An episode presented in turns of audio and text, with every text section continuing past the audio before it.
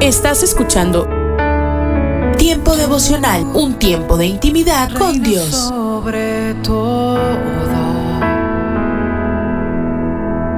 tu majestad inigualable.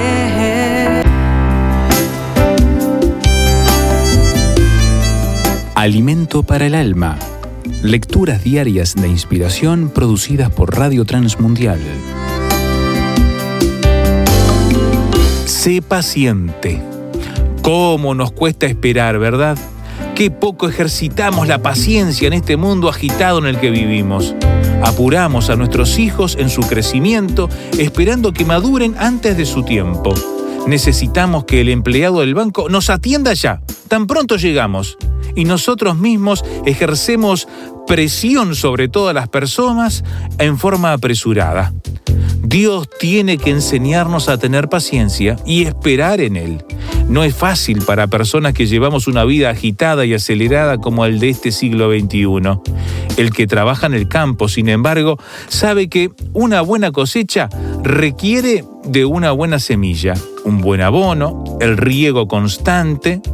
Es obvio que quien cultiva la tierra no se para impaciente frente a la semilla sembrada, alándola con el riego de echar a perder, gritándole con todas sus fuerzas para que crezca. Qué ridículo, ¿verdad? La semilla de bambú japonés, por ejemplo, después que se siembra, debes regarla, cuidarla y los resultados no llegarán en un mes ni dos, sino hasta después de siete años de aparente inactividad. Sí, siete años. Este bambú estaba generando un complejo de raíces que le permitirán sostener su crecimiento.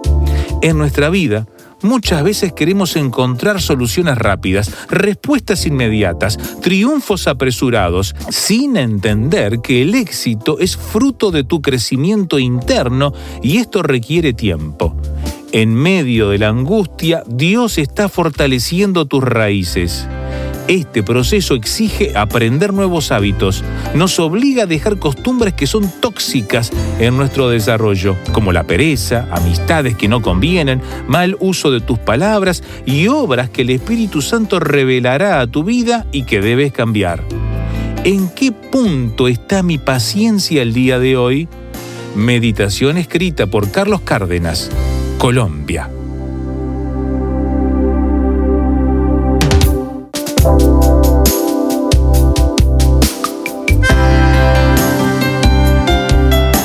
Para más información o si desea adquirir el libro Alimento para el Alma, escriba a apa.transmundial.org o llame aquí en México al 50 25 42 06. 50 25 42 06. Alimento para el Alma es una producción de Radio Transmundial. ¿Cuándo te engañó una idea atractiva de alguien o de un grupo de personas? ¿Qué te ayuda a reconocer lo engañoso?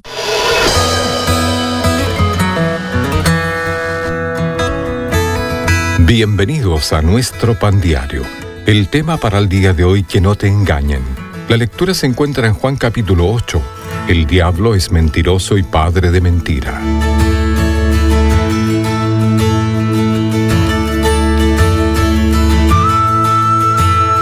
La mosca linterna con manchas es un insecto bonito con alas exteriores punteadas y una mancha roja brillante en sus alas internas que titila cuando vuela. Pero su belleza es engañosa. Este insecto se considera una plaga en Norteamérica, con potencial para dañar el medio ambiente y la economía.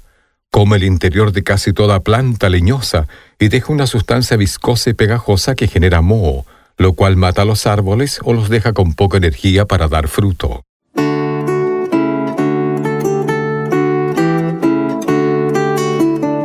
La historia de Adán y Eva nos enseña sobre una clase diferente de amenaza. La serpiente, Satanás, engañó a la pareja para que desobedeciera a Dios y comiera el fruto prohibido de modo que fueran como Dios. Pero, ¿por qué escuchar a la serpiente? ¿Fueron solo sus palabras a las que engañaron a Eva o tenía algo atractivo? Las escrituras indican que Satanás fue creado hermoso, pero que cayó en la misma tentación que usó para engañar a Eva seré semejante al Altísimo, Dios. Cualquiera sea la belleza que el diablo tenga ahora, se usa para engañar. Así como él cayó, busca que otros caigan o que no crezcan. Pero tenemos a alguien más poderoso de nuestro lado, Jesús, nuestro precioso Salvador. Señor, gracias por triunfar sobre el maligno mediante la cruz.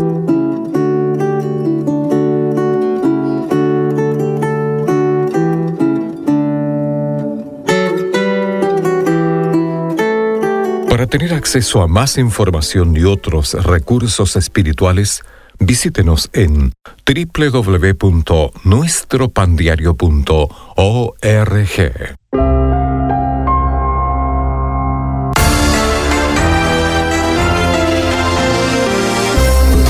Gracias por acompañarnos una vez más en Cultura Financiera, el programa en el cual eh, por unos minutitos hablamos de un tema que nos interesa a todos, que es el tema del dinero. Le saluda Milenka Peña y damos la bienvenida, como siempre, doctor Andrés Panasiuk, quien está con nosotros aquí en los estudios. Bienvenido, Andrés. ¿Qué tal, Milenka? ¿Cómo andas? Eh? Ando muy bien, gracias. Yo estoy muy entusiasmado con la posibilidad de poder tomar un tiempito y contestar algunas de las preguntas que nos llegan por correo electrónico y también a través de la internet. Nuestra página es Cultura Financiera Y las preguntas nos llegan de todos los lugares del mundo. Esta es, eh, fue escrita en Chile. Qué lindo, Chile, allá en Sudamérica. Liz nos dice lo siguiente. Doctor Panasiuk, yo perdí mi trabajo, pero estoy considerando empezar mi propio negocio desde mi casa. ¿Qué consejos prácticos puede darme para que las cosas me salgan bien? Bueno, Liz, te felicito por querer empezar tu propio negocio, pero antes de empezarlo tienes que pensar tres o cuatro cosas bien importantes. Número uno, debes pensar, ¿conozco este negocio o no lo conozco? Mm. Debes meterte en negocios que conoces. Una vez en eh, Texas, un señor me dijo, mira Andrés, tengo acá 40 mil dólares, uh. me voy a meter en un negocio de páginas amarillas por la internet. Y yo les dije, este, ¿y tú conoces de la internet? ¿Tienes una... No, dice, no tengo computadora, no sé nada de nada, pero, pero este, me dijeron que es un buen negocio, ¿no? No, eso es una locura, es una locura, va a perder el dinero. ¿no? zapatero a tus zapatos. exactamente, entonces piensa en un negocio que realmente conoces. A veces en Estados Unidos es muy típico que la gente que viene de Latinoamérica quiere comenzar un negocito de comida, por ejemplo, ¿no? Porque dice, ah, yo, yo cocino bien, este, a la gente le gusta mi comida, vamos a empezar un restaurante. Pero cocinar bien es una cosa, manejar un negocio de restaurante es otra, muy diferente. Y así yo he visto mucha gente que ha perdido mucho dinero. Entonces, número uno, debes conocer el negocio en el que te vas a meter. Quizás utiliza un hobby, si te gusta la electricidad o te gusta eh, eh, cocinar o te gusta coser eh, ropa o hay diferentes tipos de hobbies que tenemos. En una de esas podemos convertir un hobby en un negocio. Número dos, empieza de abajo para arriba. Comienza despacito, no tomes un préstamo. El día de hoy, incluso en las universidades, cuando los chicos van a estudiar administración de empresas, les meten en la cabeza de que uno no puede empezar una empresa sin ir en búsqueda de capital. Eso no es verdad. Si, si no, pregúntenselo a Bill Gates, ¿no es cierto? Exactamente. Uno puede comenzar una gran empresa despacito. Lo que pasa es que toma tiempo, ¿no? Claro. Pero empieza de abajo hacia arriba manéjala sólidamente, evita las deudas mm. y luego ten un plan de negocios. Desarrolla un plan de negocios. Yo quiero recomendarle un sitio en la internet que ha desarrollado eh, el Tecnológico de Monterrey. Si mm. usted va a la internet, busque con uno de esos motores de búsqueda Tecnológico de Monterrey coma eh, plan de negocios. Y va a encontrar toda la información. Va a encontrar un montón de información sobre cómo armar un plan de negocios mm. para ese negocito. Hay algunas cosas que tenemos que pensar antes de lanzarnos al vacío. ¿eh? Hay que tener un paracaídas puesto en vez de y abrirlo. y abrirlo, ¿no es cierto? Entonces, yo le recomiendo, este, siga adelante busque también el consejo de gente que ya ha hecho ese negocio y que le ha ido bien. Siéntese con esas personas, especialmente si son personas mayores. Cuando uno llega a una cierta edad, uno quiere pasar sabiduría a la siguiente generación y está dispuesto en hacer la diferencia con otras personas. Entonces, busque algo que sea algo que usted conoce. Número dos, comience de abajo hacia arriba, sea paciente y construya a lo largo del tiempo. Eh, evite las deudas y busque consejos de una persona exitosa en ese negocio. Y antes de despedirnos, quiero recomendarles uno de los últimos libros del doctor Andrés Panasiuk, el libro La mujer que prospera, una producción que está transformando la vida de miles de mujeres en todo el continente. Pídalo en su librería favorita. Ahora puedes aprender consejos en video de los expertos de cultura financiera. Visita la página culturafinanciera.org y hazle clic a Vimeo. Solo una voz inspira tu vida, inspira tu vida. Una voz de los cielos, con el pastor Juan Carlos Mayorga. Bienvenidos. La cordura del hombre detiene su furor y su honra es pasar por alto la ofensa. Proverbio 19, 11. Amable oyente, ¿qué hacemos en relación con la ira? Cuando ésta se origina de una causa equivocada, cuando comienza porque no se cumplen los deseos propios o egoístas que están fuera de la voluntad del Señor.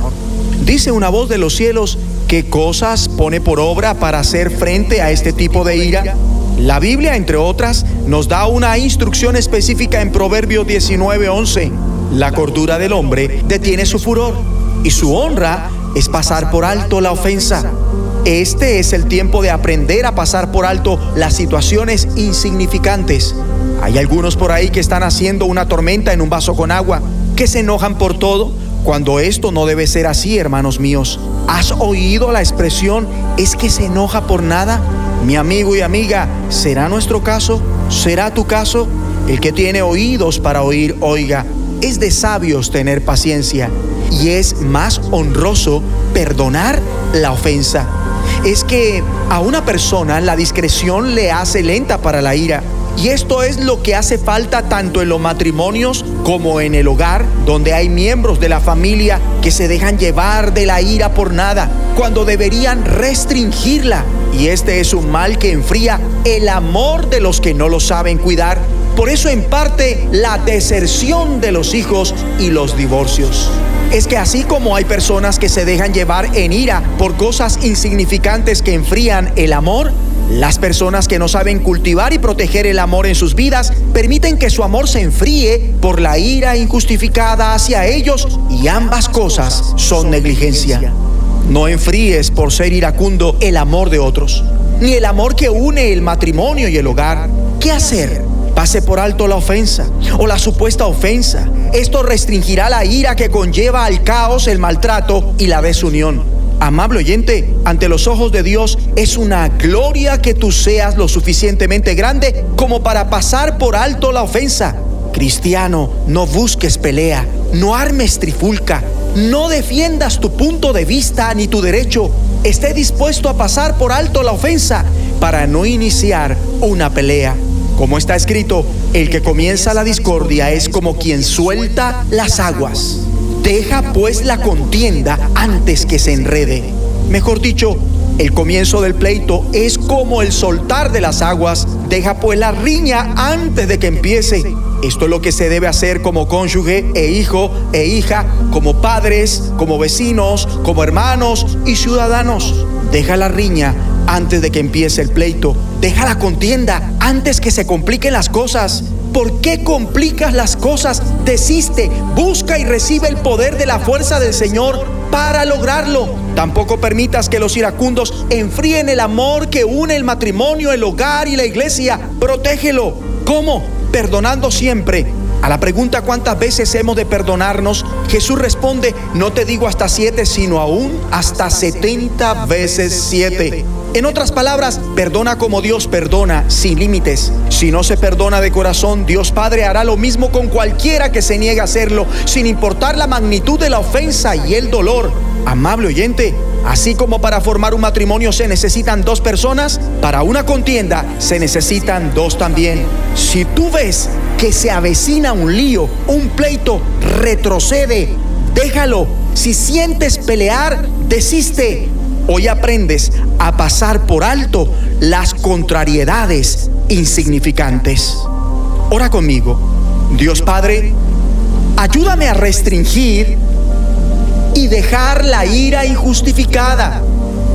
Guárdame de comenzar discordias, caer en contiendas que complican más las cosas, cosas que debo pasar por alto. Señor, con tu ayuda paso por alto la ofensa, perdonando de corazón a quien la comete. En el nombre de Jesucristo, que pidió perdón a ti en la cruz por quienes lo crucificaron, se burlaron, abandonaron y humillaron. Amén y amén. La voz de los cielos, escúchanos, será de bendición para tu vida. Bendición para tu vida. Somos mujeres de esperanza. Unidas elevamos nuestras voces al Señor orando por nuestro mundo.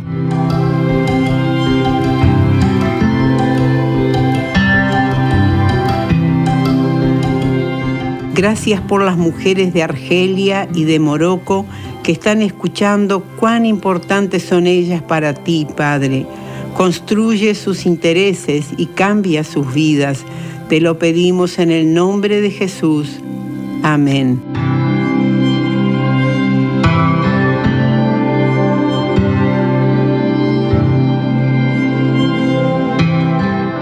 Descarga el boletín de oración con todas las peticiones del mes, artículos adicionales para sembrar esperanza en mujeresdeesperanza.org o solicítalo por WhatsApp al signo de más 598 91 610 610.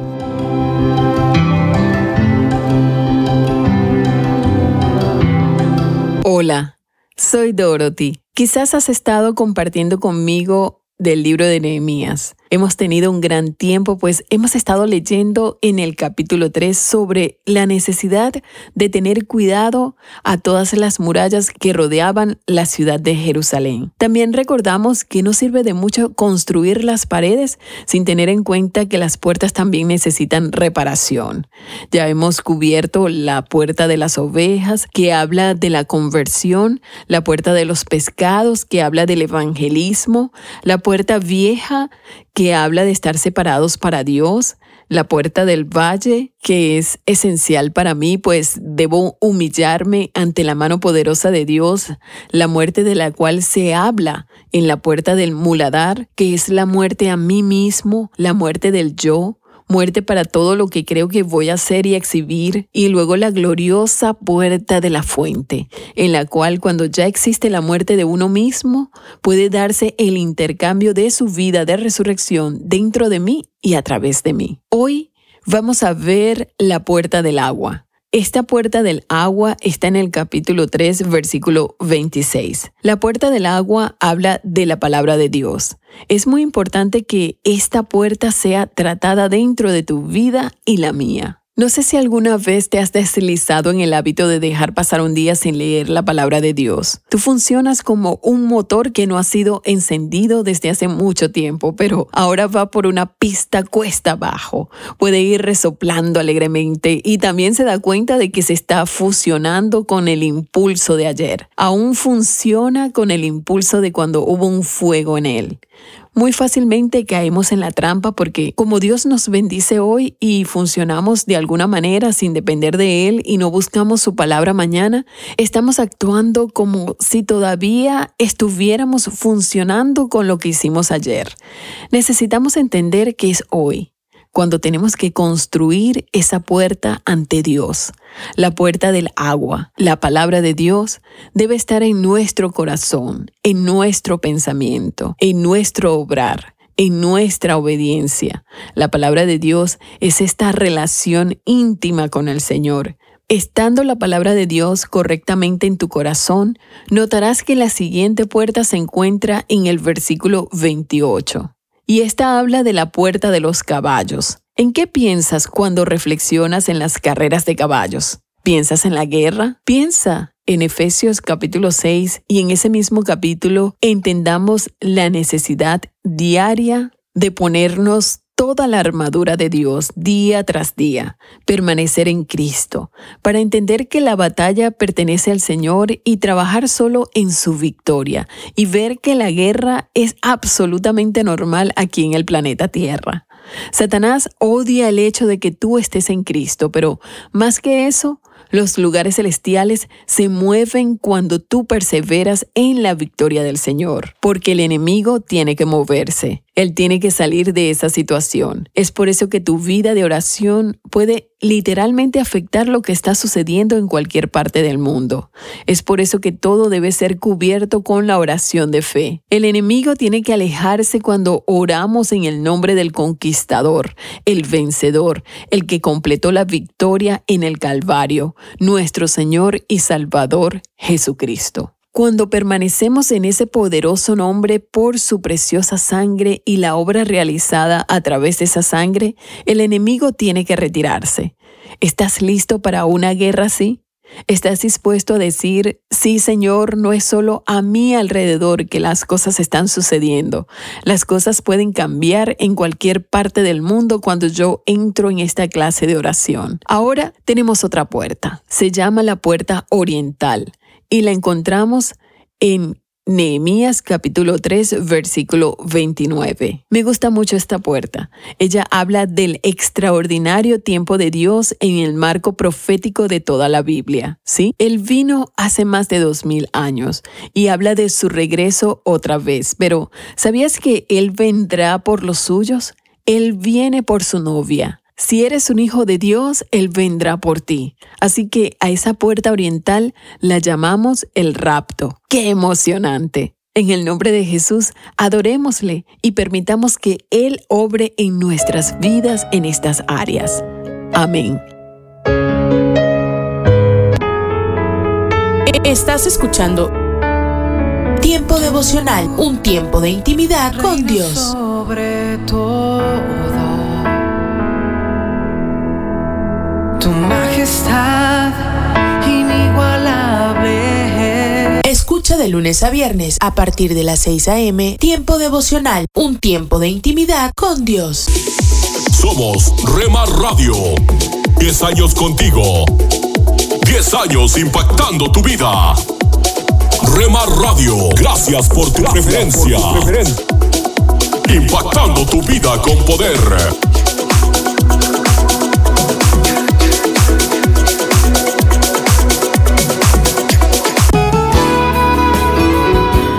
Un gusto saludarle, soy Rodrigo Riaño del Castillo y permítame contarle la siguiente historia. Se dice que en cierta ocasión, mientras un muchacho paseaba con su padre cerca del río, le dice, Padre, están quitando los palos de debajo del puente. ¿Por qué lo hacen? ¿Se puede caer? A lo que el padre le responde, Hijo, están quitando los palos para que las vigas puedan descansar más firmemente sobre las columnas de piedra que ya están terminadas. Mire, con esta historia recuerdo el día que mi padre fundió la plancha en casa. Yo estaba niño, pero mientras el cemento estaba fresco, todo el techo de la casa era sostenido con palos lo que se conoce en Colombia como guaduas. Estos palos duraban allí cierto tiempo, pero no para toda la vida. Llegaba el momento donde mi padre los quitaba porque era necesario que el techo, que la estructura descansara sobre la viga y sobre las columnas. Había que quitar los palos. ¿Sabe que muchas veces en la vida sucede igual. Nuestros palos, nuestros apoyos terrenales, nuestros apoyos humanos son quitados para que usted y yo podamos mirar a Dios y no solo mirarlo, sino también para que podamos reposar más firmemente sobre la viga, sobre la roca, sobre nuestra columna, que es Dios. Mire cuántas veces, contrario a la historia de hoy, no nos atrevemos a quitar los palos. Y no los quitamos pensando que si lo hacemos, la estructura se nos cae, nuestra vida se viene al piso. Y en vez de descansar sobre la viga y sobre la columna, descansamos sobre palos, sobre simple palos, poniendo nuestra confianza, nuestro descanso en nuestro dinero, pensando que con el solo hecho de tener una buena cuenta bancaria, no tendremos problemas. Otras veces nuestra confianza está es en algún ser humano, en el esposo, en la esposa, en el novio, en la novia, en los padres, en los hijos, en el jefe, pensando que ellos son los que sostienen nuestra vida, que si estamos siempre con ellos, todo estará bien. O cuántas veces hemos dicho, pensado, es que yo sin él, yo sin ella no puedo vivir. Y luego la vida nos quita ese sostén, nos quita ese palo. Otras veces nuestra confianza está es en nuestra capacidad, en nuestro conocimiento, pensando que con eso todas las cosas las podremos lograr. Pero repito, todas esas cosas no son más que palos que nos impiden disfrutar de la verdadera seguridad. Y la verdadera seguridad está en la viga, en la columna, en el cimiento. Los palos en cualquier momento se deterioran, se quiebran y en cualquier momento la vida se encarga de quitarlos. Simples palos que no nos permiten confiar en la verdadera viga que es Dios. El Salmo capítulo 20, verso 7, hablando acerca del ejército que se prepara para la batalla, dice que unos confían en sus carros, que otros ejércitos confían en sus caballos. Como lo decíamos hace algunos minutos, hay quienes confían en lo que tienen para enfrentar la vida con toda su esperanza puesta allí en lo que saben, en lo que conocen y tienen. Pero escucha lo que sigue diciendo el Salmo 27, que unos confían en carros, otros en caballos, pero que usted y yo, nosotros, tendremos memoria, confiaremos, es en el nombre de Jehová nuestro Dios. Mire mi amiga y mi amigo si últimamente ha sentido que la vida le ha venido quitando su propio sostén humano, sus propios palos, no es por mal, créalo. Es simplemente porque quiere enseñarnos que la verdadera confianza, que nuestro verdadero reposo, que nuestro verdadero sostén es Dios. Por eso, cuando aquellas cosas sean quitadas de nuestra vida, no permitamos que nuestra fe se debilite. No perdamos la esperanza. No caigamos. Solo reenfoquémonos en la viga, en la verdadera fuerza que sostiene la estructura de nuestra vida. Y esa verdadera viga se llama Dios. No se llene de temor. Confiar en Dios trae paz. El Salmo capítulo 62, verso 5 al verso 8 dice que solo en Dios, escuche, solo en Dios haya descanso nuestra alma. Luego dice que de solo de Dios viene nuestra esperanza, que solo Dios es nuestra roca y nuestra salvación, que Él es nuestro protector. Y luego dice que no caeremos y no caeremos porque Él es nuestra salvación y Él es nuestra gloria. Él es nuestra roca que nos fortalece. Él es nuestro refugio. Y luego, ese verso 8 hace una invitación y dice, confía siempre en Dios, confía siempre en Él. Cuando estemos ante Él, abramos nuestro corazón, porque Dios siempre será nuestro refugio. Salmo capítulo 62, verso 5 al verso 8. La reflexión que todos deberíamos hacer el día de hoy es esta. ¿Qué nos quiere enseñar hoy Dios con el Salmo 27? Cuando dice que unos confían en sus carros, otros en sus caballos, pero que usted y yo debemos tener memoria, confiar en Dios. ¿Qué me quiere enseñar Dios con este texto bíblico? ¿En quién estoy confiando? Respondámonos hoy a esas preguntas. ¿En quién ponemos nuestra esperanza? Señor, te damos gracias por lo que nos enseñas hoy a través de este devocional. Padre, hoy decidimos caminar confiando en ti. Hoy ponemos en ti toda nuestra confianza, toda nuestra esperanza, creyendo que tú eres el que nos sostiene. Perdónanos si nuestra confianza ha estado, Señor, en palos que simplemente se deterioran, se quiebran. Y por eso muchas veces vemos que como que nuestra vida se cae, que como que la estructura de nuestra vida se viene al piso, porque aquello que confiamos se debilita. Hoy, Señor, decidimos poner nuestra confianza en ti. Hoy decidimos poner nuestra esperanza en ti, porque tú eres nuestra roca, porque tú eres nuestra salvación, porque tú eres nuestro protector porque tú eres el que nos fortalece, porque tú eres nuestro refugio. Hoy descansamos en ti, Señor, aún en medio de aquello que hemos perdido. Por favor, Señor, en medio de ese dolor por la pérdida, yo te pido que traigas paz a nuestro corazón, que sanes nuestras emociones, que fortalezcas nuestra vida, pero que nos ayudes a poner nuestra esperanza en ti. Bendice Dios a cada persona que se conecta. Bendícelos a ellos y sus familias. Y hoy te declaramos Cristo Jesús como nuestro Señor, como nuestro Salvador. Gracias por entregar tu vida en la cruz y darnos contigo una nueva vida y una nueva esperanza. Un feliz y bendecido día para todos.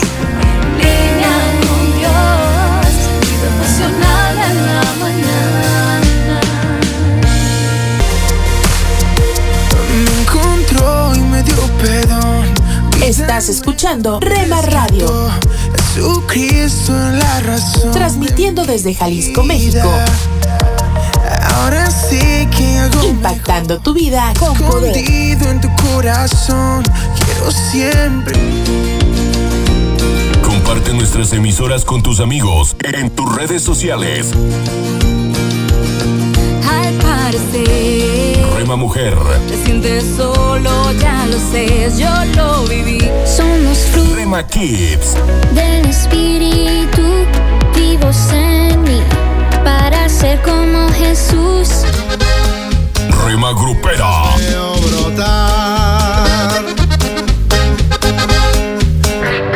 Rema Juvenil.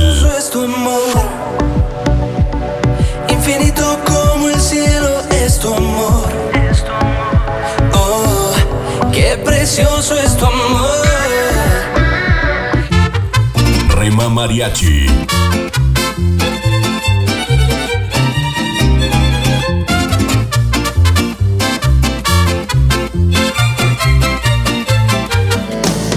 Retro Music.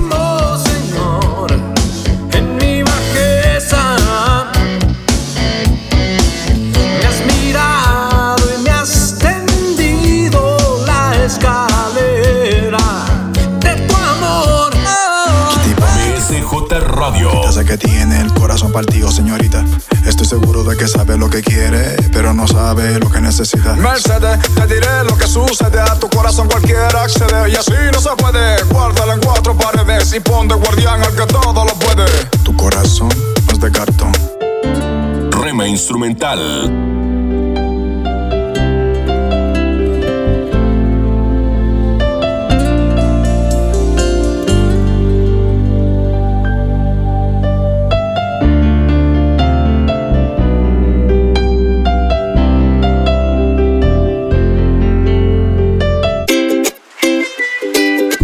Medios.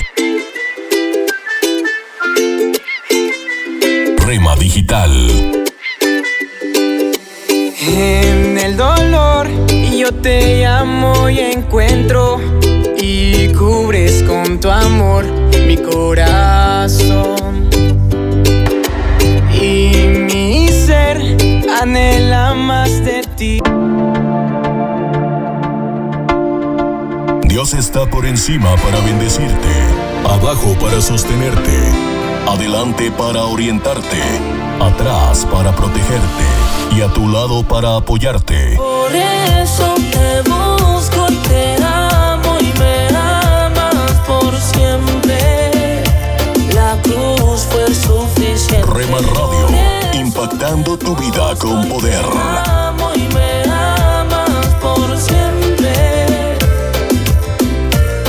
Fue suficiente. Si del mundo estás cansado ya, si del diablo te quieres. ¿Quieres formar parte del equipo de locutores de Rema Grupera? Envíanos un mensaje a remadigital 1970 arroba gmail.com.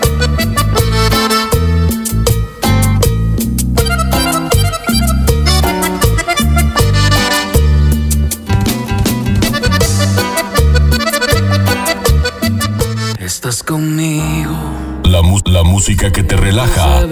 Nacer. Tu palabra me hizo saber de las cosas tan hermosas que creaste para mí.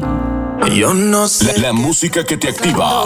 Yo no sé lo que pasó, pero las penas voy sacando. Yo no sé lo que pasó. Hay algo andaba yo buscando. Yo no sé lo que pasó, pero tu amor me fue a encontrar. Yo no sé lo que pasó.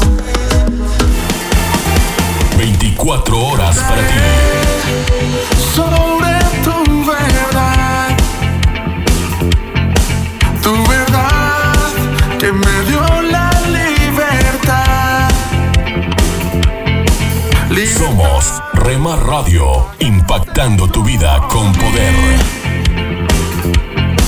Fue tu cruz, la cruz de libertad. Libre soy, libre soy, libre. Oremos no solo porque necesitamos algo, sino porque tenemos mucho que agradecer a Dios.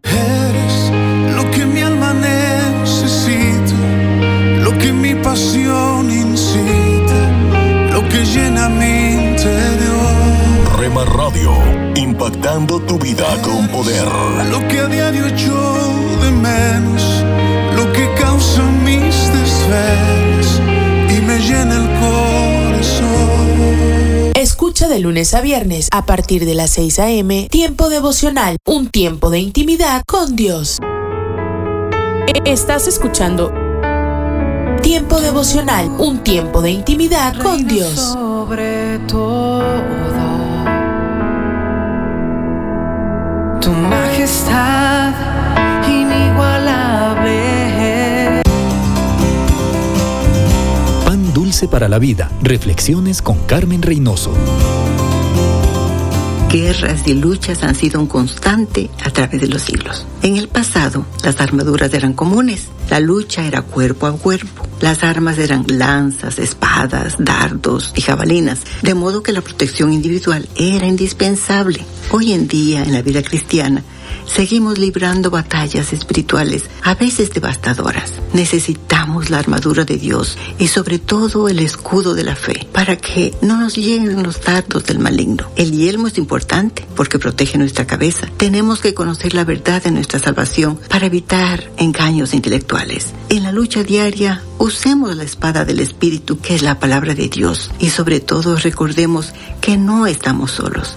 Jesús pelea con nosotros. Y si Dios con nosotros, ¿quién contra nosotros? Siga sus instrucciones, vístase con toda la armadura de Dios, manténgase firme y usted con Él serán más que vencedores. Pan dulce para la vida. Reflexiones con Carmen Reynoso.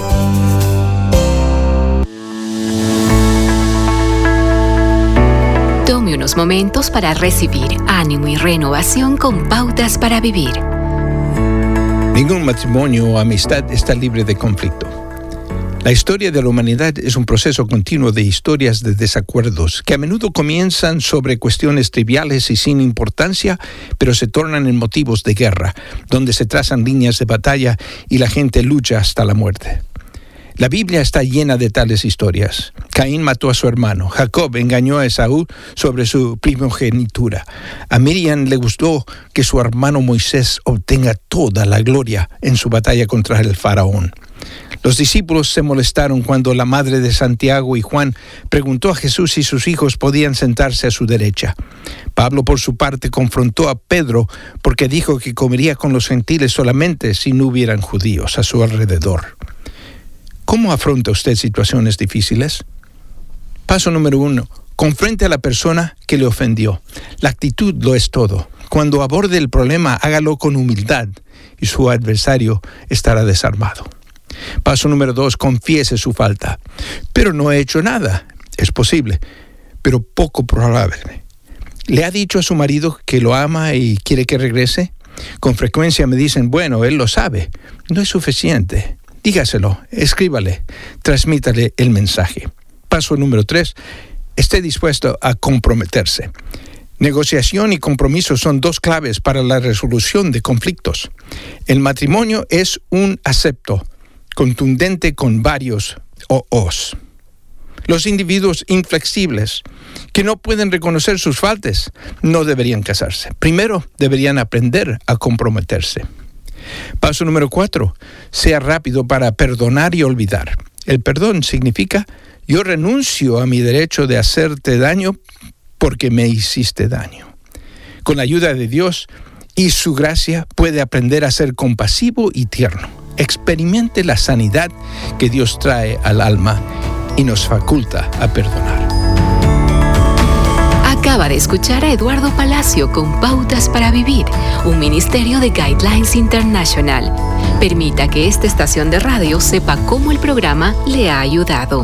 Acompáñenos en la próxima emisión de Pautas para Vivir. Gracias por su sintonía.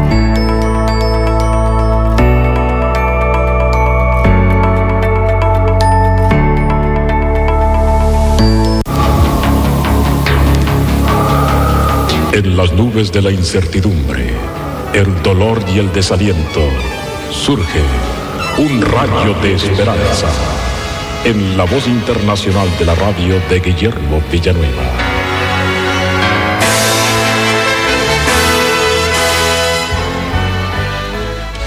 Dice una leyenda judía que cuando Dios iba a crear al hombre, estuvo compartiéndolo con sus ángeles que estaban alrededor del trono.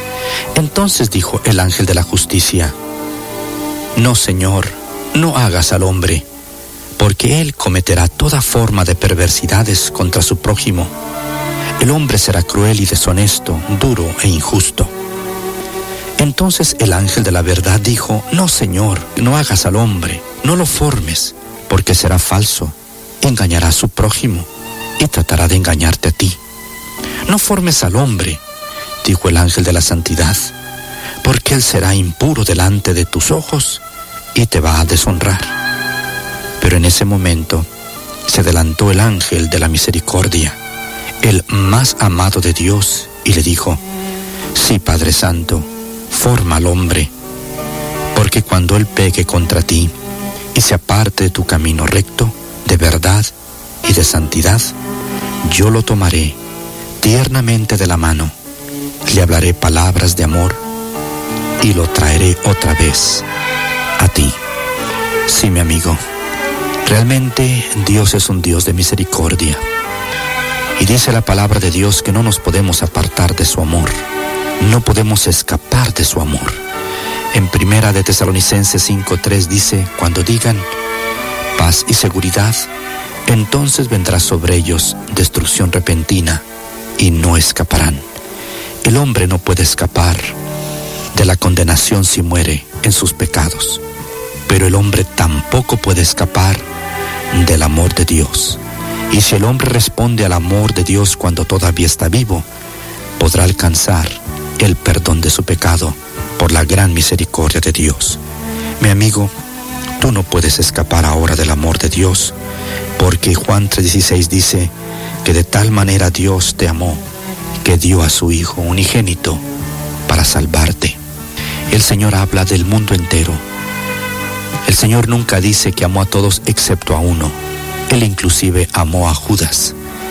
Él amó a Pilato, seres humanos que le entregaron y le mataron. Por lo tanto, no podemos escapar de su amor. No podemos escapar a pesar de la gravedad o bajeza de nuestro pecado. No podemos escapar de su amor a pesar de que seamos incrédulos. Él nos ama más allá de nuestra incredulidad. No podemos escapar de su amor a pesar de ser blasfemos. Pablo dice, habiendo sido yo antes blasfemo, perseguidor e injuriador, fui recibido a misericordia. No puedes tú escapar de su amor a pesar de tus grandes problemas, sea una enfermedad física o mental, sean grandes y graves cadenas de vicio o de pobreza. Tú no puedes escapar de su amor. Tú no puedes escapar del poder omnipotente de la cruz.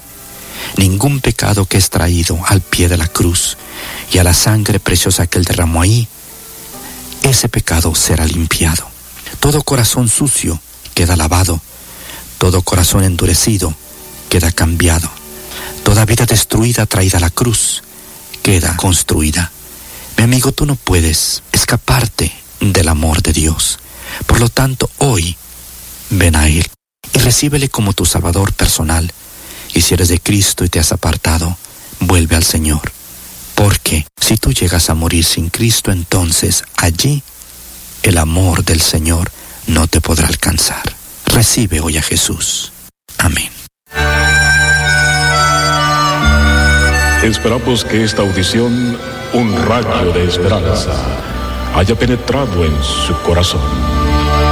Si en algo podemos servirle, por favor dirija su correspondencia a Guillermo Villanueva, apartado 77-335, México, Distrito Federal, 11200. Le invitamos para que nos sintonice a esta misma hora y por esta misma estación. Muchas gracias por la amabilidad de su atención. Lecturas diarias de Unánimes. La lectura de hoy es tomada del libro de los Hebreos. Allí en el capítulo 4 vamos a leer los versículos 12 y 13, que dice, La palabra de Dios es viva, eficaz y más cortante que toda espada de dos filos. Penetra hasta partir el alma y el espíritu las coyunturas y los tuétanos, y discierne los pensamientos y las intenciones del corazón. Y no hay cosa creada que no sea manifiesta en su presencia.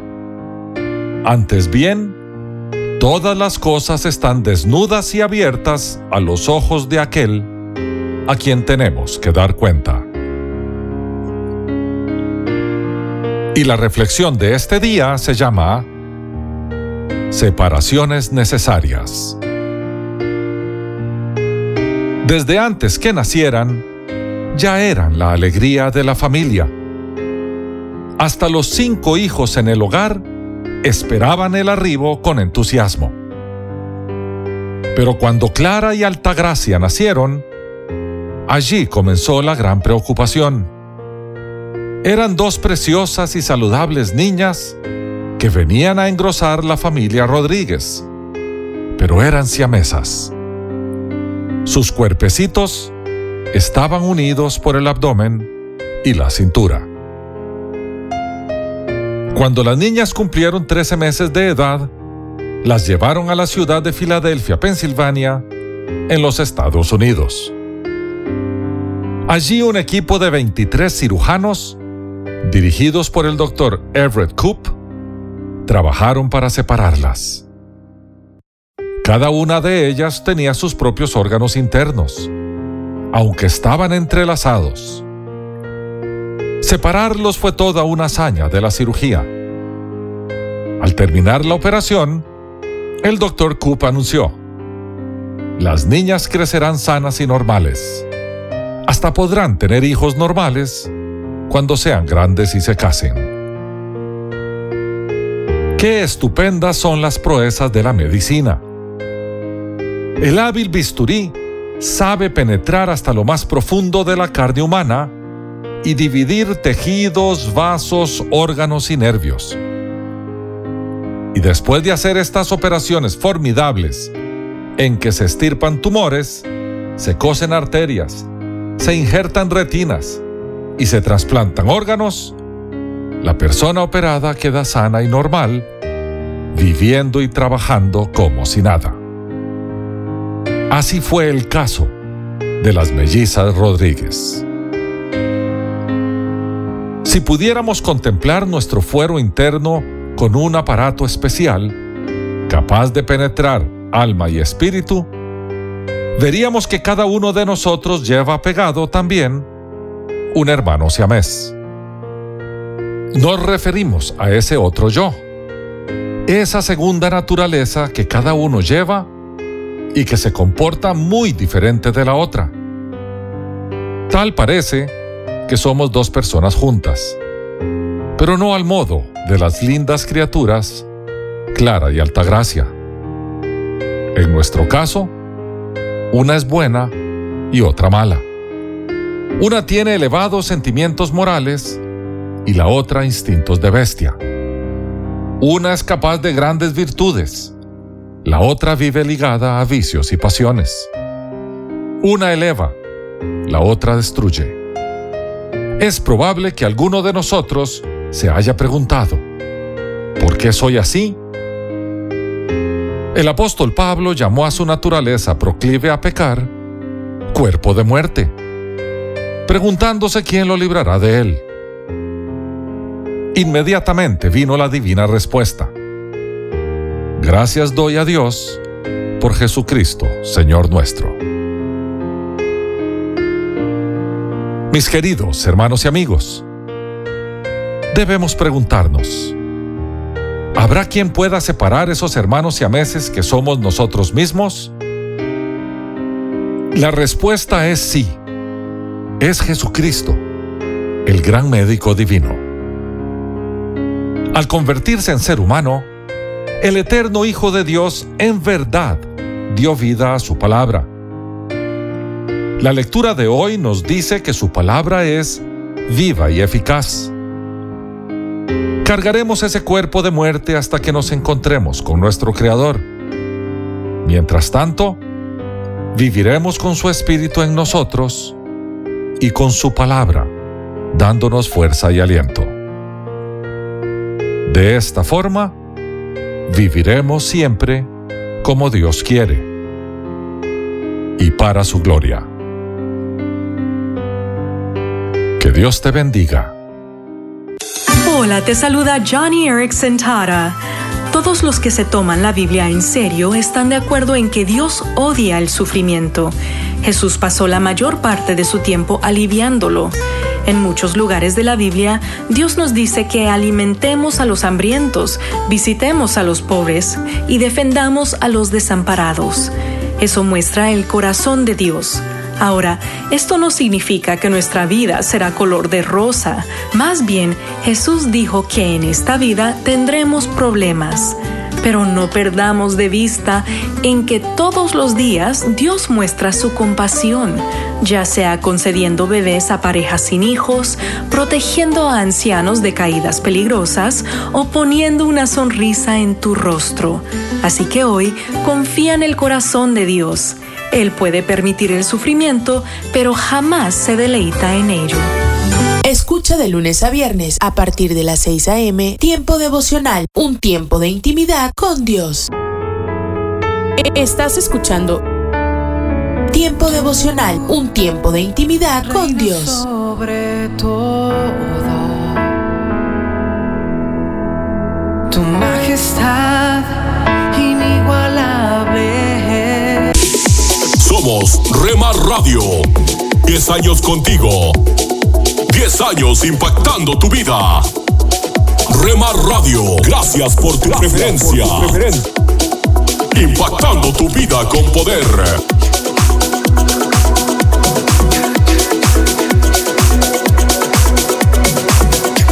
Me llevas más alto, más alto quiero ir. Me llevas más alto. Estás escuchando Rema Radio. Sentir me llevas más alto. Transmitiendo desde Jalisco, México. Impactando tu vida con poder. Nunca dejes de orar, porque la oración es el camino que te conecta a Jesús. Milagroso, abres camino, cumples promesas, luz en tinieblas, mi Dios, así eres. Rema Radio. Impactando tu vida con poder. Milagroso, abres camino, cumples promesas, luz en tinieblas, mi Dios, así eres tú. ¿Sabes que tenemos la opción de escoger la actitud? En la vida vamos a afrontar miles de situaciones, algunas buenas y otras malas, pero tenemos la opción de escoger la actitud con la que las recibimos. Si la situación es de las malas, entender que tal vez no sea algo personal contra ti y recordar que siempre habrá una solución. Es como cuando nos dicen que la felicidad es cuestión de actitud. Hay personas que buscan el lado positivo en todo, incluso en un diagnóstico de una enfermedad incurable. Siempre hay algo que puede bendecirnos, tal vez el hecho de depender únicamente en Dios. Para todo tenemos la opción de escoger nuestra actitud. Tendremos días en los que algunas de las cosas que hacemos se nos dificultan o nos salen totalmente mal. Entonces tenemos la opción de escoger la actitud de amargarnos o la de respirar y buscar soluciones para lo que ocurrió. Es probable que sea mucho más productivo nuestro día si practicamos esa actitud. Si alguien nos dice algo que nos hiere, tenemos la opción de resentirnos, ¿verdad? Pero también tenemos la opción de preguntarles por qué y conversando dejarles saber que nos hirieron. Tal vez descubramos que no fue la intención o las razones por las que hicieron algo que nos hirió. Cuando nos guardamos las cosas por no hablar sobre ellas al momento, se van cargando de frustración. Al permitir que eso suceda, se pueden acumular con otras acciones que sentimos que nos hieren. Tenemos la opción de escoger una mejor actitud para no estallar luego todo lo que se acumula puede llegar a estallar. Y es porque al guardar las cosas se acumulan con otra frase que nos pareció hiriente, con otro hecho que nos dolió.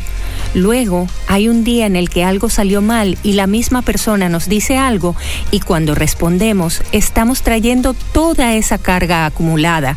La manera es no dejar que pase mucho tiempo para hablar sobre algo que nos hirió. Es tan importante la comunicación para todas las relaciones. Debemos escoger la actitud. Es la opción que tenemos. Cada pregunta que tengamos acerca de algo que pudo haber sido interpretado como hiriente, hay que hacerla tan pronto como nos sea posible. Es probable que solo sea un malentendido, una mala interpretación de las palabras o acciones de alguien. Por tanto, recordemos que tenemos la opción de escoger la actitud y luego conversarlo para llegar a acuerdos. Es la mejor manera de cuidar toda relación. Como dice Efesios 4:32, sean amables unos con otros, sean de buen corazón y perdónense unos a otros, tal como Dios los ha perdonado a ustedes por medio de Cristo.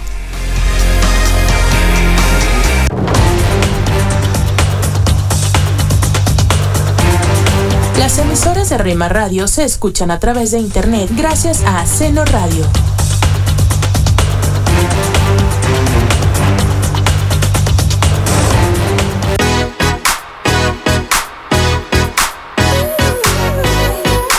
Invitamos a escuchar la programación especial para los varones de lunes a viernes de 8 a 9 pm.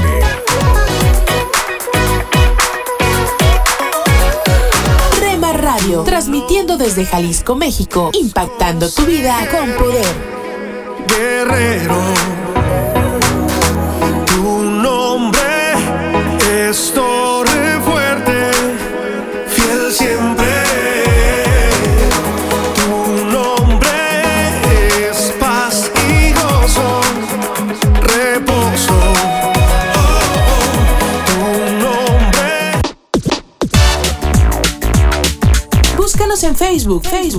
www.facebook.com, diagonal Rema Radios MEX. www.facebook.com, diagonal Rema Radios MEX.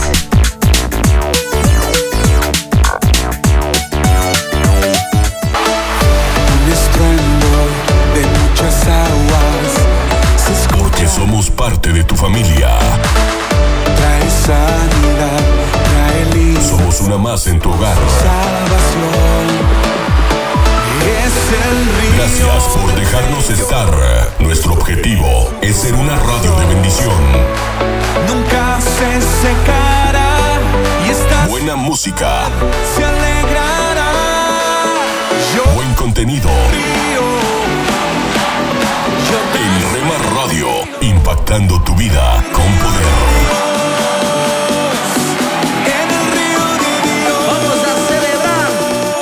Escucha de lunes a viernes a partir de las 6 a.m. Tiempo devocional, un tiempo de intimidad con Dios. Estás escuchando Tiempo devocional, un tiempo de intimidad con Dios. Sobre todo, tu majestad inigualable. Presentamos La Buena Semilla, una reflexión para cada día del año. La buena semilla para hoy se encuentra en Romanos 2.4. O menosprecias las riquezas de su benignidad, paciencia y longanimidad, ignorando que su benignidad te guía al arrepentimiento. La reflexión de hoy se titula El orgullo me había impedido arrepentirme. Este es el testimonio de Jacinto. En mi infancia tuve una instrucción cristiana. Aparentaba ser un cristiano, incluso a los ojos de los creyentes. No me daba pena decir a mis amigos que yo era un cristiano evangélico. Sin embargo, estaba perdido, lejos de Dios. A menudo en la noche tenía pesadillas que me aterrorizaban. La eternidad sin Dios me asustaba porque yo sabía que era un pecador ante Él y que Él no llevaría pecadores al cielo. Con frecuencia reflexionaba sobre el sentido de la vida y llegaba a la conclusión de que yo llevaba una vida inútil y me decía, ¿de qué sirve esta vida? No tiene sentido porque todo pasa. Nunca había tomado una decisión firme en mi corazón pero la necesidad de creer en Cristo crecía en mí. Y fue así como una tarde, después de haber escuchado una vez más la invitación a aceptar a Jesucristo como mi Salvador personal, convencido de ser un pecador, me arrepentí de mis pecados y creí en Cristo. Reconocí mis pecados y pedí perdón a Dios, rogándole que hiciera de mí su Hijo. El orgullo que durante años me había impedido arrepentirme de mis pecados y humillarme delante de Dios fue vencido con su ayuda. Al instante sentí que un peso era quitado de mis espaldas, el gozo y la paz llenaron mi corazón. Gustaba la bondad de Dios. A partir de ese momento estuve seguro de ser salvo. Así comenzó mi vida en Cristo. El Señor estaba conmigo, fortaleciéndome en la fe.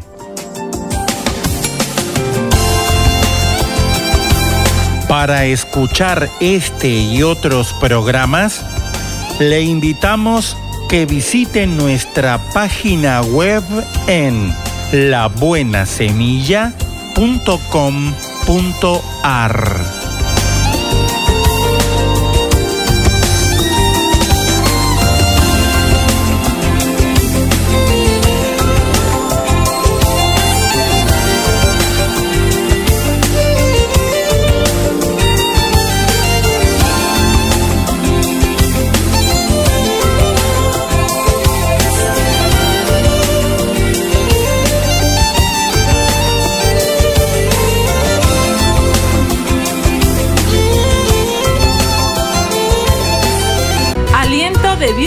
mi familia. Cuando cae la cabeza del hogar, es tiempo de experimentar la regeneración. O noticias es saber que la cabeza del hogar ha caído, se encuentra desanimado, deprimido, descuidando sus tareas o abandonando sus responsabilidades. La cabeza del hogar es papá, en muchos casos es mamá y por la ausencia de ambos, toma la estafeta uno de los hijos, los abuelos o algún otro familiar.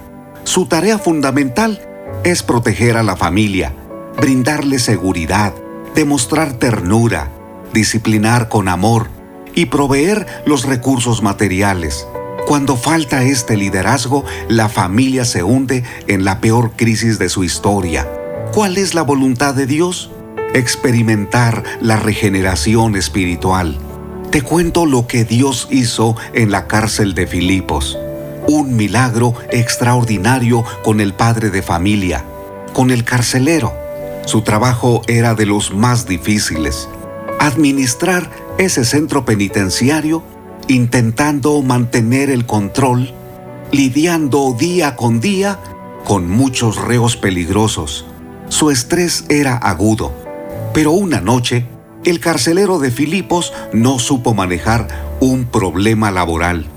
No era cualquier problema. Hubo un terremoto. Las puertas se abrieron. Los presos intentaron huir. Se quedó sin expectativas, sin ánimo, sin esperanza decidió quitarse la vida. ¿No pensó en su familia? Probablemente sí, pero no tenía fuerzas para continuar. Allí estaba la presencia de Dios. El apóstol Pablo y su compañero Silas, que injustamente habían sido encarcelados, cantaban alabanzas a Dios. Cuando el carcelero tomó su espada para terminar con su vida, Pablo gritó, no te hagas daño, aquí estamos todos. ¿Qué debo hacer para ser salvo? gritó aquel padre de familia. La respuesta fue contundente. Cree en el Señor Jesucristo y serás salvo tú y tu casa. Desde ese momento, aquel hombre recibió a Jesucristo como su Señor y Salvador. Inmediatamente los llevó a su casa para hablar a todos los integrantes del hogar también creyeron en el Señor Jesucristo, fueron bautizados y en esas horas difíciles el Señor les dio paz. Si has perdido el deseo de vivir o te quedaste sin fuerzas, experimenta la regeneración espiritual. Dile al Señor que obre un milagro en ti y en tu familia. Porque Dios te ama, tiene planes para tu hogar. Dile al Señor que les dé un avivamiento espiritual. Es la razón por la que llevamos a cabo la campaña nacional Pasa y Ayúdanos. Ruego a Dios que lleves a cabo este proyecto de discipulado en tu casa, porque Dios hará maravillas. Con su palabra nos convencerá de nuestros errores y nos mostrará el camino que debemos seguir. Tu vida y tu familia tienen esperanza Acepta la intervención de Dios en tu vida. Es tiempo de levantarnos del rincón de la desesperación, del rincón de la soledad, del rincón del fracaso, de la frustración, del enojo, de la amargura y del desánimo. Oro que este día clames al Señor. Jesucristo, levántame y levanta mi casa. Ánimo, soy Constantino Paras de Valdés que tengas un gran día.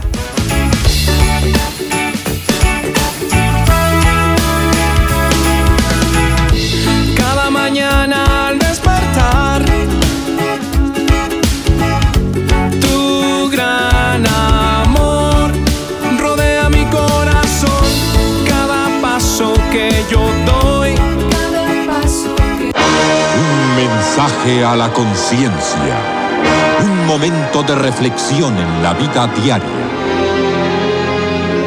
Escúchelo hoy en la voz de Carlos Rey.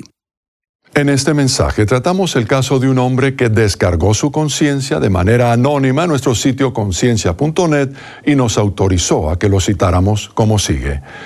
Me casé a los 19 años sin saber que padecía de una enfermedad hereditaria llamada hemofilia, pero todo iba bien hasta que me mandé operar las rodillas. Desde entonces ha sido una odisea mi matrimonio. Ya tuve mi primera depresión hasta el punto de intentar suicidarme ingiriendo veneno. Mi matrimonio se ha visto afectado por los pleitos y contiendas.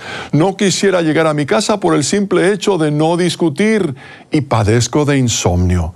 Estoy desesperado y no sé qué hacer. Quisiera su consejo. Este es el consejo que le dio mi esposa.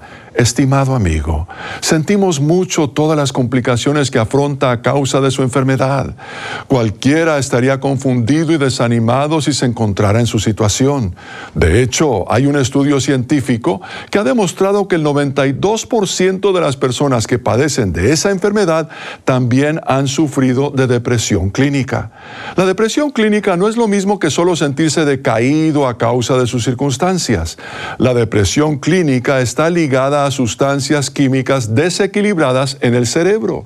Es importante que usted obtenga o siga tomando los medicamentos que pueden regular las sustancias químicas en su cerebro. Asegúrese de que su médico esté informado acerca de su depresión y no deje de hacer todo lo que le aconseje. El intentar suicidarse es un desesperado grito de auxilio. Si usted sigue contemplando el suicidio, es importante que se lo diga a su médico.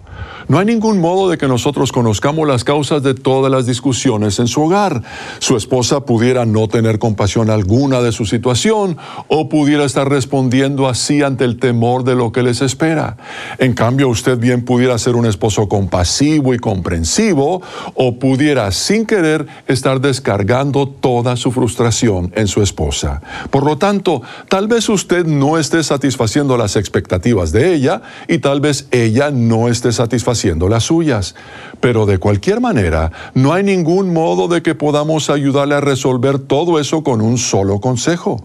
Usted necesita consejería profesional y es posible que su médico conozca grupos de apoyo para personas que tienen su enfermedad. Ese sería un buen punto de partida para comenzar a recibir la ayuda que necesita. Además de su médico, le recomendamos que le diga a Dios todo lo que está sintiendo y sufriendo. Puede hablar con Dios en voz alta, por escrito o en silencio en el corazón. A Él le interesa su situación y está dispuesto a ayudarle si usted le pide que le perdone sus pecados y que tome control de su vida. Él puede darle la sabiduría y la fortaleza que necesita para tratar de resolver sus problemas matrimoniales. Y puede darle paz en el corazón y esperanza para el futuro. No espere un solo día más. Busque a Dios hoy mismo. Con eso termina lo que recomienda Linda, mi esposa. El consejo completo, que por falta de espacio no pudimos incluir en esta edición, se puede leer si se ingresa en el sitio conciencia.net y se pulsa la pestaña que dice casos y luego se busca el caso 595. Si desea recibir un mensaje a la conciencia a diario por correo electrónico, puede ingresar a nuestro sitio conciencia.net y suscribirse hoy mismo. Esto es la palabra para ti hoy.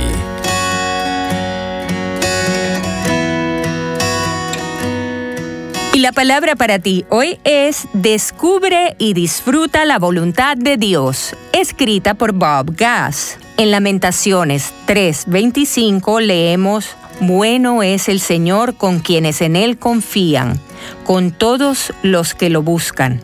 Si hoy día estás luchando espiritualmente, he aquí tres pensamientos que te ayudarán.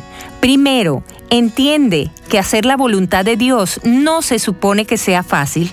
Satanás, tu enemigo, no abandona nada sin pelear y la ansiedad es una de sus armas secretas. Por eso la Biblia dice, no nos cansemos de hacer el bien, porque a su debido tiempo cosecharemos si no nos damos por vencidos. En Gálatas 6:9. Los vencedores no son necesariamente más educados ni más talentosos, simplemente son más perseverantes. Ellos y ellas empujan más allá del punto donde otros se rinden. Segundo, cree que la voluntad de Dios para ti es para tu bienestar absoluto. Eres el hijo o la hija de un Dios perfecto, así que actúa como tal. Su pacto contigo es eterno, así que piensa como tal. Tu bienestar absoluto es su deseo y deleite, así que vive como tal. El apóstol Juan lo escribió así, Oro para que te vaya bien en todos tus asuntos y goces de buena salud, así como prosperas espiritualmente. En la tercera de Juan 1, 2. Tercero, Ten fe para alcanzar lo que Dios te ha prometido. La enfermedad actúa como un ladrón. Puede robarte tiempo con las personas que te aman, dinero que podrías usar para alcanzar tus metas y la energía que necesitas para cumplir el propósito de Dios para tu vida. El profeta Isaías por eso declaró, ciertamente Él cargó con todas nuestras enfermedades y gracias a sus heridas fuimos sanados. Isaías 53, 4 y 5. En la cruz, Jesús compró todo lo que necesitas, así que levántate hoy en fe y reclama. ¿Te imaginas? Una reflexión del pastor y comunicador José Pablo Sánchez con Esperanza Suárez.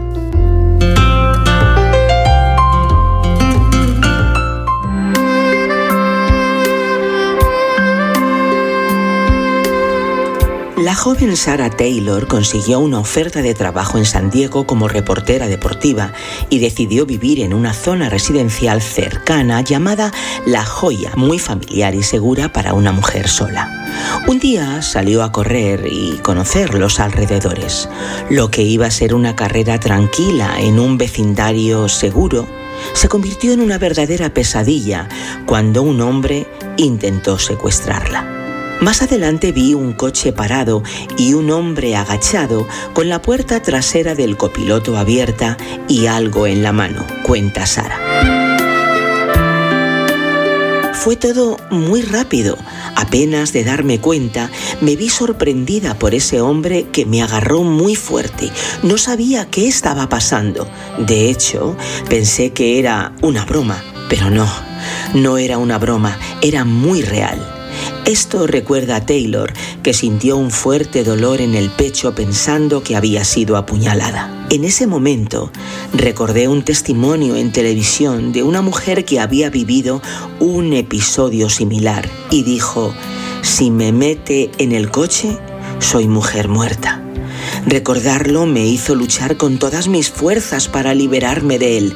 Entonces me di cuenta de que la opresión en mi pecho era una pistola de descarga eléctrica.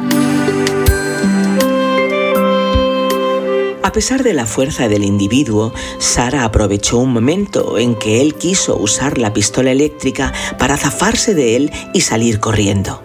Un coche pasó en ese momento y me eché a la calle batiendo mis brazos. Era una mujer también llamada Sara que paró y me salvó. Era mi ángel. Cuenta esto la protagonista, que tras el intento de secuestro pudo denunciar y más tarde identificar a su agresor. La policía le informó de que no era un acosador, sino alguien que pertenecía a las mafias del tráfico de personas. Lo que parecía el final fue el comienzo de muchas pesadillas. Como creyente en Jesús, a pesar del miedo que pasé, Él me dio mucho consuelo, relata Sara pero las consecuencias de la agresión eran terribles. Sufría estrés postraumático. No podía seguir mi vida con normalidad, recuerda la joven.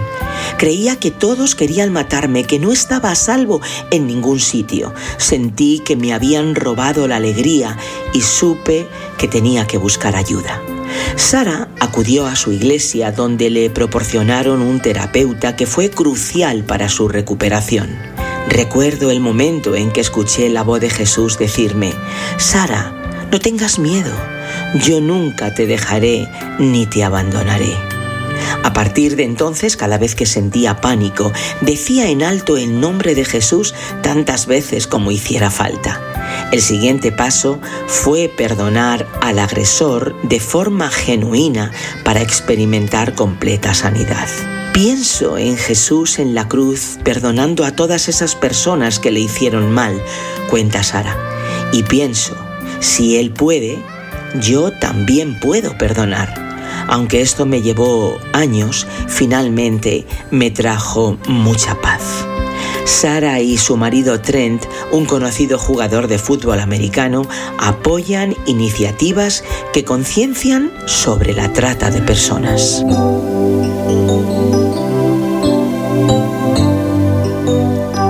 ¿Te imaginas salir corriendo en los alrededores de tu casa, una urbanización tranquila, sin tráfico, y cuando menos te lo esperas, te agarran violentamente, te golpean, intentan meterte en un coche para secuestrarte? ¿Te imaginas luchar con todas tus fuerzas hasta que consigues escapar por un instante con la suerte de que un coche pasa al lado y te rescata? ¿Te imaginas denunciar la agresión a la policía y descubrir que el agresor pertenece a una mafia de trata de personas, que Dios te libró de una tortura abominable y que gracias a tu denuncia el traficante fue detenido? ¿Te imaginas no poder dormir, ni correr, ni andar sola por el estrés postraumático que te atormenta día y noche hasta que recibes tratamiento por un consejero cristiano que te ayuda a confiar en Jesús y además te anima a perdonar a tu agresor, al igual que Cristo perdonó a los que le crucificaron? ¿Te imaginas que después de un proceso doloroso consigues perdonarle y una paz que sobrepasa el entendimiento llena tu mente y tu corazón? Pues no te lo imagines más, es verdad, la verdad de aquellos que perdonan como Jesús.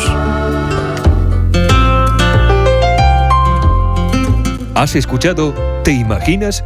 Un espacio producido por Radio Encuentro, Radio Transmundial en España. Comunícate a info@radioencuentro.net.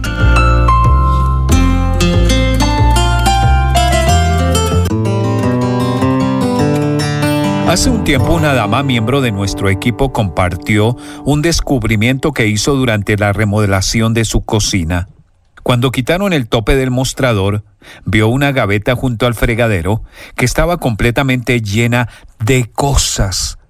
Se dio cuenta que durante 24 años había estado metiendo cosas en ese cajón, tiritas para amarrar, ligas, tú sabes, algunas cosas útiles se encontraban en la parte de atrás, pero eran inaccesibles debido a todas las cosas que había.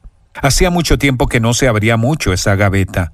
Nuestra amiga simplemente metía cosas allí y ocasionalmente abría la puerta una pulgada o dos para usar algo. Me identifico con esto, pero al mirar todo desde arriba, se sorprendió al ver lo que se encontraba allí. Casi todo lo que había en esa gaveta se podía botar, pero se había ido acumulando durante años. Y esa gaveta era mucho más útil ahora que se encontraba vacía. Hoy quiero tener una palabra contigo acerca del tema relleno de basura.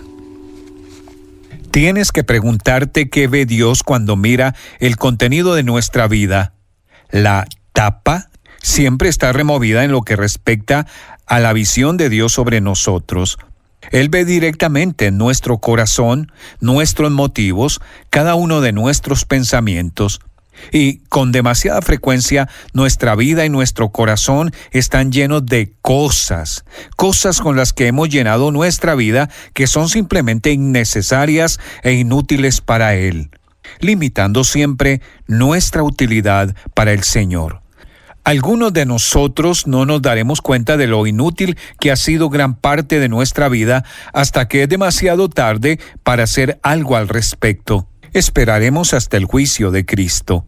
Pablo habla de esto en 1 Corintios capítulo 3 en el Nuevo Testamento, comenzando en el versículo 11.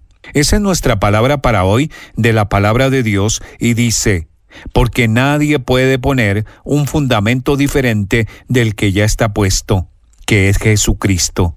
Si alguien construye sobre este fundamento, ya sea con oro, plata y piedras preciosas, espera un momento. Eso es llenar nuestra vida con cosas que van a durar, que tienen un significado eterno. Y continúa diciendo, o con madera, heno y paja. Ahora espera de nuevo un momento.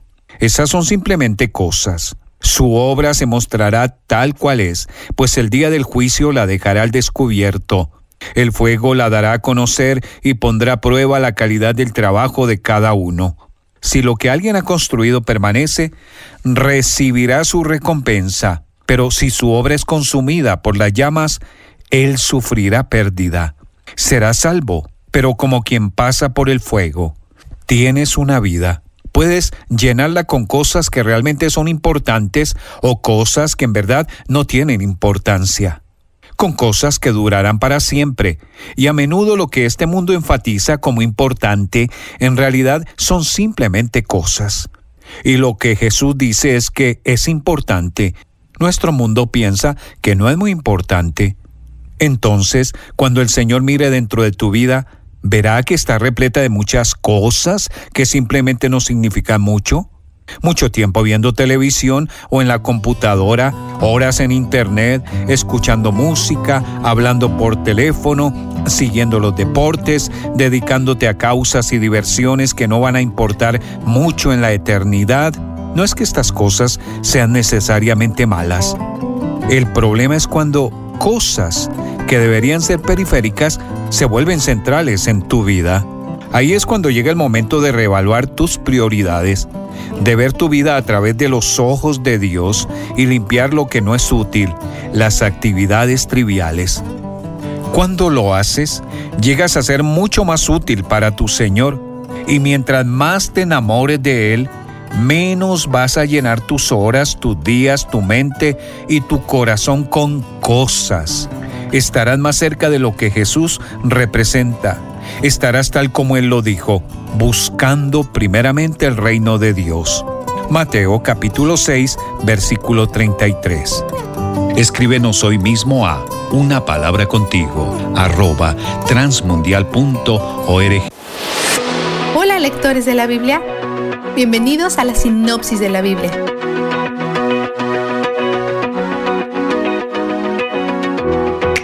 A pesar de la imagen de superhéroe de Sansón, probablemente es el más retorcido de todos los jueces.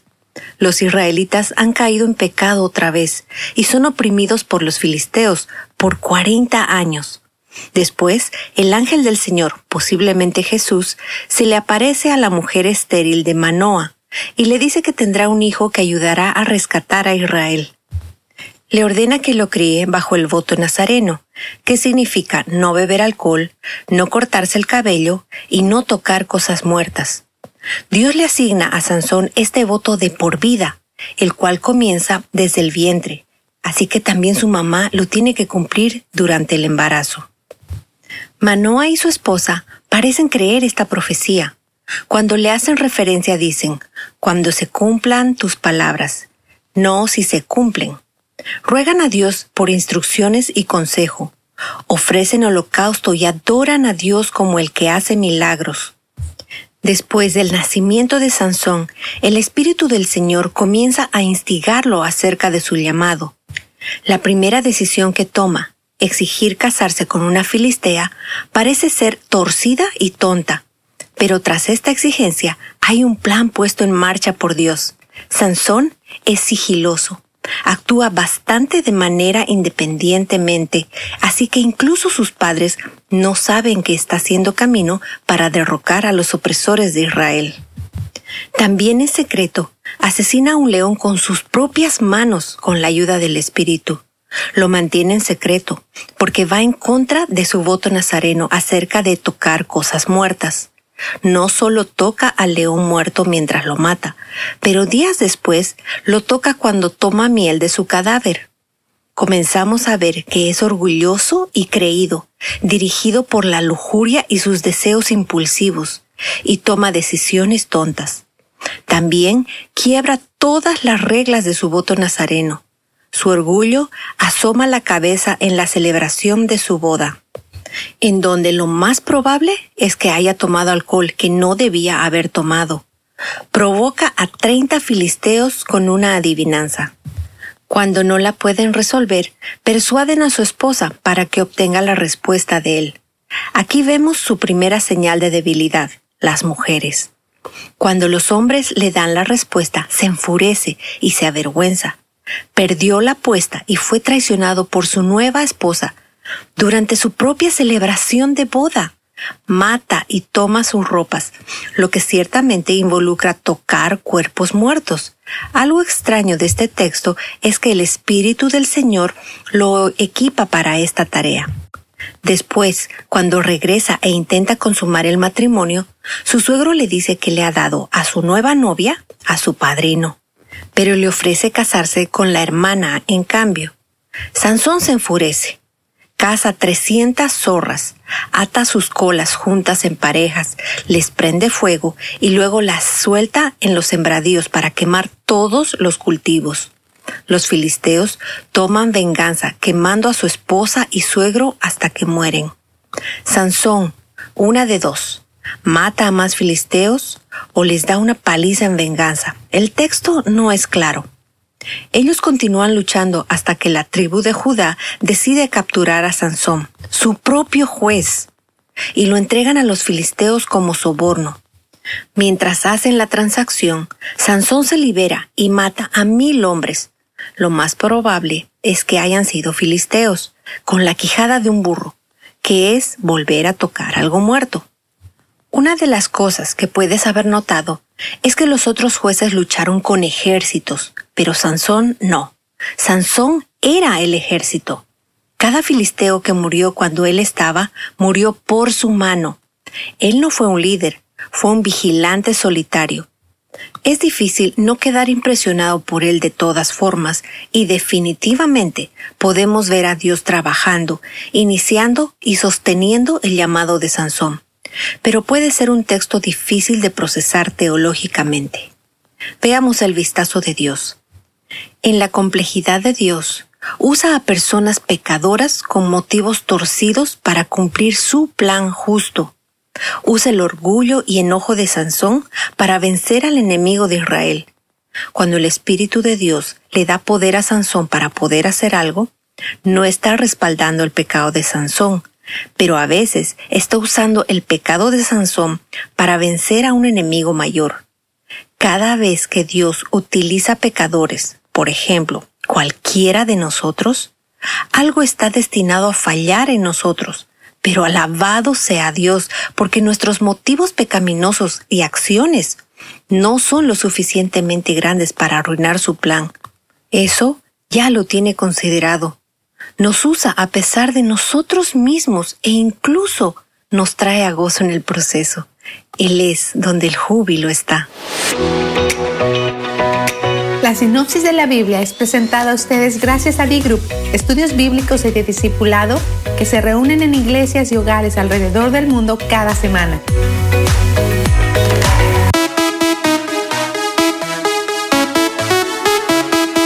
Estás escuchando Rema Radio.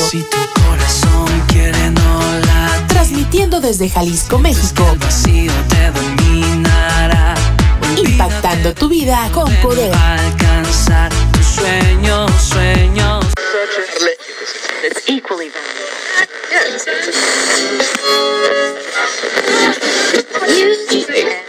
Con su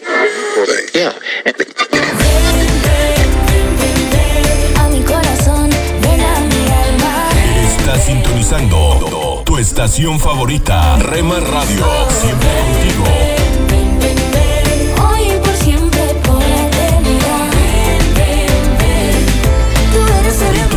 Horas con el poder que cambia tu vida. Bienvenido, Señor, bienvenido. Te recibo con brazos abiertos, llenos de amor, llenos de amor para ti. Todas las mañanas Escucha las emisoras de Rema Radio. A través de Tuning y Seno Radio. Quiero Y en nuestra página web, remarradios.witsai.com, diagonal radios. Llegué al corazón. Acá en la tarde junto con el sol. En tu casa, en tu carro, en la oficina, con tus amigos, donde estés. Estamos en la red. Rema Radios.